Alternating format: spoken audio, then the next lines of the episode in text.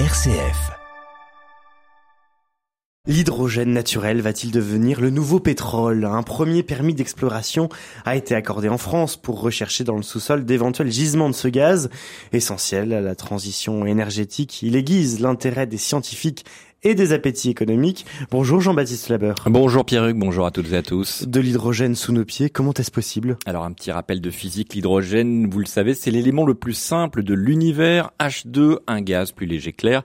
On sait en produire depuis les débuts de la physique, des émanations d'hydrogène, les scientifiques en ont repéré dans la nature depuis longtemps, mais on était loin d'imaginer qu'il y ait un jour un potentiel géologique, explique Yannick Pesson. Il est responsable du programme ressources et nouveaux usages du sous-sol à l'IFP Énergie Nouvelle. Il y a des observations d'émanation d'hydrogène depuis pas mal de temps. Hein. Mais, si vous voulez, ce qui a marqué les esprits, c'est euh, la production au Mali, sur le site de Bouraké-Bougou, dans les années 2012-2013, où là, on a pu voir, avec euh, quelques forages à une centaine de mètres, que de l'hydrogène pouvait être produit dans les profondeurs du sous-sol. Sur les dorsales océaniques, effectivement, ça avait été vu. Il y avait aussi quelques forages, notamment un, forage très profond qui avait eu lieu, euh, un forage exploratoire scientifique, qui avait montré aussi qu'il y avait de l'hydrogène en profondeur. Donc, quelques éléments, il y avait des émanations aussi en surface, mais c'est relativement récemment, une dizaine d'années, hein, qu'on commence à, à se rendre compte que ça peut être beaucoup plus fréquent que ce qu'on ne pensait. On parle d'hydrogène blanc, d'hydrogène natif ou plus simplement d'hydrogène naturel. Vous l'aurez compris, l'homme n'intervient pas dans sa fabrication. Dans les Pyrénées-Atlantiques où le premier permis de recherche a été accordé, le gaz est le résultat de réactions chimiques souterraines. C'est ce que détaille Isabelle Moretti, chercheuse à l'université de Pau, spécialiste de l'hydrogène naturel. C'est un hydrogène qui se forme dans le sous-sol essentiellement à cause de l'interaction entre l'eau et la roche. L'eau, c'est euh, de l'hydrogène et de l'oxygène. Et si une roche est par exemple riche en fer, le fer va s'oxyder. Ensuite, comme c'est un gaz léger, il va avoir tendance à monter. Et ce qu'on va essayer de trouver, c'est des endroits où il n'a pas pu monter jusqu'en surface et où il a pu s'accumuler. Et ensuite, une fois qu'on aura fait des puits et qu'on aura compris s'il est bien là, en quelle quantité, on commence à parler de réserve. Et Jean-Baptiste, cette découverte, elle pourrait changer beaucoup de choses. Oui, l'hydrogène, c'est l'une des briques de la décarbonation de l'activité humaine, car la combustion de ce gaz ne produit pas de gaz à effet de serre. Jusqu'à présent, l'hydrogène n'était considéré que comme un vecteur énergétique, c'est-à-dire qu'on transforme de l'énergie en hydrogène, puis on le convertit à nouveau en énergie. Vous avez peut-être entendu parler d'hydrogène vert, bleu ou gris. La couleur correspond à l'énergie utilisée pour le produire de façon industrielle, renouvelable, nucléaire ou fossile. Ces procédés industriels sont très coûteux ou très polluants, rappelle Yannick Pesson.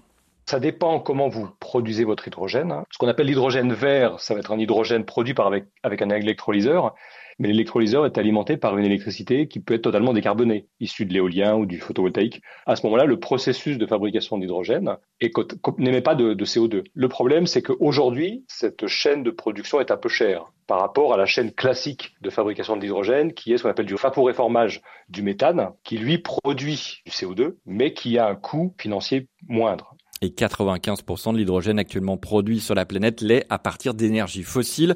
Avec l'hydrogène naturel, on serait sur une ressource directement exploitable, mais aussi potentiellement renouvelable. C'est ce qu'explique Isabelle Moretti. Ce qui est clair, c'est que la réaction entre l'eau et la roche, elle est rapide, voire très très rapide. Nous, on en fait en, quelques heures en laboratoire, en quelques jours si on chauffe moins. Et, donc, c'est une réaction euh, rapide qui produit l'hydrogène. Ensuite, euh, ce qui est très intéressant, c'est que par rapport aux autres euh, hydrogènes, on ne dépense pas d'énergie et on ne dépense pas d'eau. Et donc ça fait un impact environnemental, ce qu'on appelle l'analyse du cycle de vie, bien bien meilleur pour l'hydrogène naturel que pour l'hydrogène manufacturé, quelle que soit la façon de le manufacturer. L'électrolyse actuellement, elle est quatre fois plus chère que l'hydrogène gris, fait à partir du méthane et l'hydrogène naturel, on considère qu'il va être la moitié de l'hydrogène gris en prix à l'arrivée. C'est l'une des possibilités vertigineuses, mais encore à vérifier à large échelle. Yannick Pesson se veut prudent. Selon lui, il reste encore beaucoup à faire et à vérifier pour que l'hydrogène puisse être une ressource exploitable à large échelle si on trouve des grandes quantités ramenées au nombre de puits qu'on fait, ça peut être de l'hydrogène relativement peu cher, mais c'est encore un petit peu tôt pour faire l'évaluation concrète. Donc il y a encore beaucoup d'incertitudes pour pouvoir donner un prix de production de cet hydrogène naturel. On continue à travailler, à explorer, à étudier pour comprendre les mécanismes géologiques qui sont mis en jeu, voir ensuite comment on va le produire. L'hydrogène naturel, aujourd'hui, c'est une phase d'exploration. Si on veut passer à une phase de production à l'échelle industrielle, ça prendra un certain temps. Il faut continuer à explorer, travailler, forer vraisemblablement, c'est quand même un horizon 2035-2040 avant d'avoir une production à l'échelle industrielle. Mais les choses s'accélèrent dans ce secteur. Oui, en avril 2022, le code minier français a été modifié pour ajouter l'hydrogène naturel à la liste des ressources minières.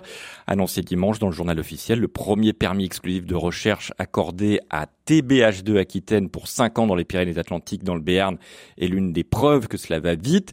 Le forage, lui, n'interviendra qu'après de nouvelles autorisations dans deux ou trois ans. Mais selon le gouvernement, cinq autres demandes sont en attente actuellement en France pour des recherches similaires, notamment dans le Doubs, dans le bassin minier lorrain, où un taux d'hydrogène important a été repéré. Et ailleurs dans le monde, ça bouge aussi très vite, constate Isabelle Moretti. Alors en effet, on est au début de l'histoire. Il y a un certain nombre de pays qui ont commencé un peu avant la France. Là, je rentre d'Australie où il y avait le, le grand congrès euh, mondial annuel maintenant sur la question. Ça fait que trois ans et c'était la première fois qu'on était en présentiel. L'Australie du Sud, par exemple, a ouvert son domaine minier un an avant la France et les, premiers puits sont en train d'être forés actuellement. Et aux États-Unis, ça, démarre aussi. Donc tout l'écosystème est en train de se mettre en place. Par exemple, on a créé EarthH2 en Europe qui regroupe euh, les acteurs du, sous-sol hydrogène, à la fois le stockage de l'hydrogène et l'exploration de l'hydrogène. Et au niveau de l'Agence internationale de l'énergie, on est en train de définir une, ça s'appelle une task force euh, avec l'hydrogène naturel qui va faire partie de l'ensemble des hydrogènes que regarde euh, l'Agence internationale de l'énergie. Donc, cet hydrogène naturel commence à faire vraiment partie du paysage global du nouveau mix énergétique euh, décarboné. Rêvons un peu, à quoi pourrait servir cet hydrogène s'il est exploitable? Eh bien, il pourrait prendre une part importante donc dans le mix énergétique. Il resterait à construire tout un écosystème économique autour de cette ressource, mais pas si éloigné de ce qui se fait déjà, par exemple, pour le gaz naturel, nous indique Yannick Pesson.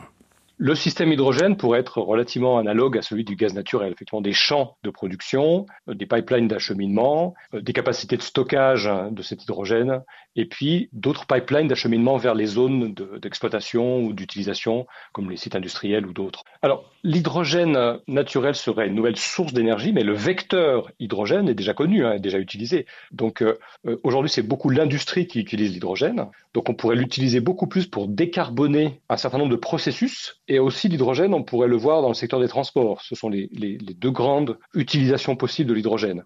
Quand j'ai les transports, on pense plutôt aux transports lourds, pour les bus, pour les transports de marchandises par camion, les engins de chantier. Pour la voiture individuelle, la technologie qui, qui se déploie aujourd'hui, hein, c'est plutôt le système moteur électrique batterie. Mais disons, industrie plus secteur de transport lourd, c'est déjà euh, une grande possibilité d'utilisation de l'hydrogène. L'hydrogène naturel ne résoudra pas tous nos problèmes, mais un certain nombre quand même. En attendant, beaucoup de chercheurs français travaillent sur cette question. Mais attention, notre avance est en train de se réduire. Des gouvernements étrangers mettent beaucoup d'argent dans la filière naissante. Euh, alerte Isabelle Moretti. Merci beaucoup Jean-Baptiste et merci Jean-Baptiste de m'avoir rappelé mes cours de physique. Je me suis retrouvé lorsque j'étudiais H2 et ce gaz hydrogène. Merci beaucoup pour ce dossier de la rédaction à retrouver sur notre site rcf.fr.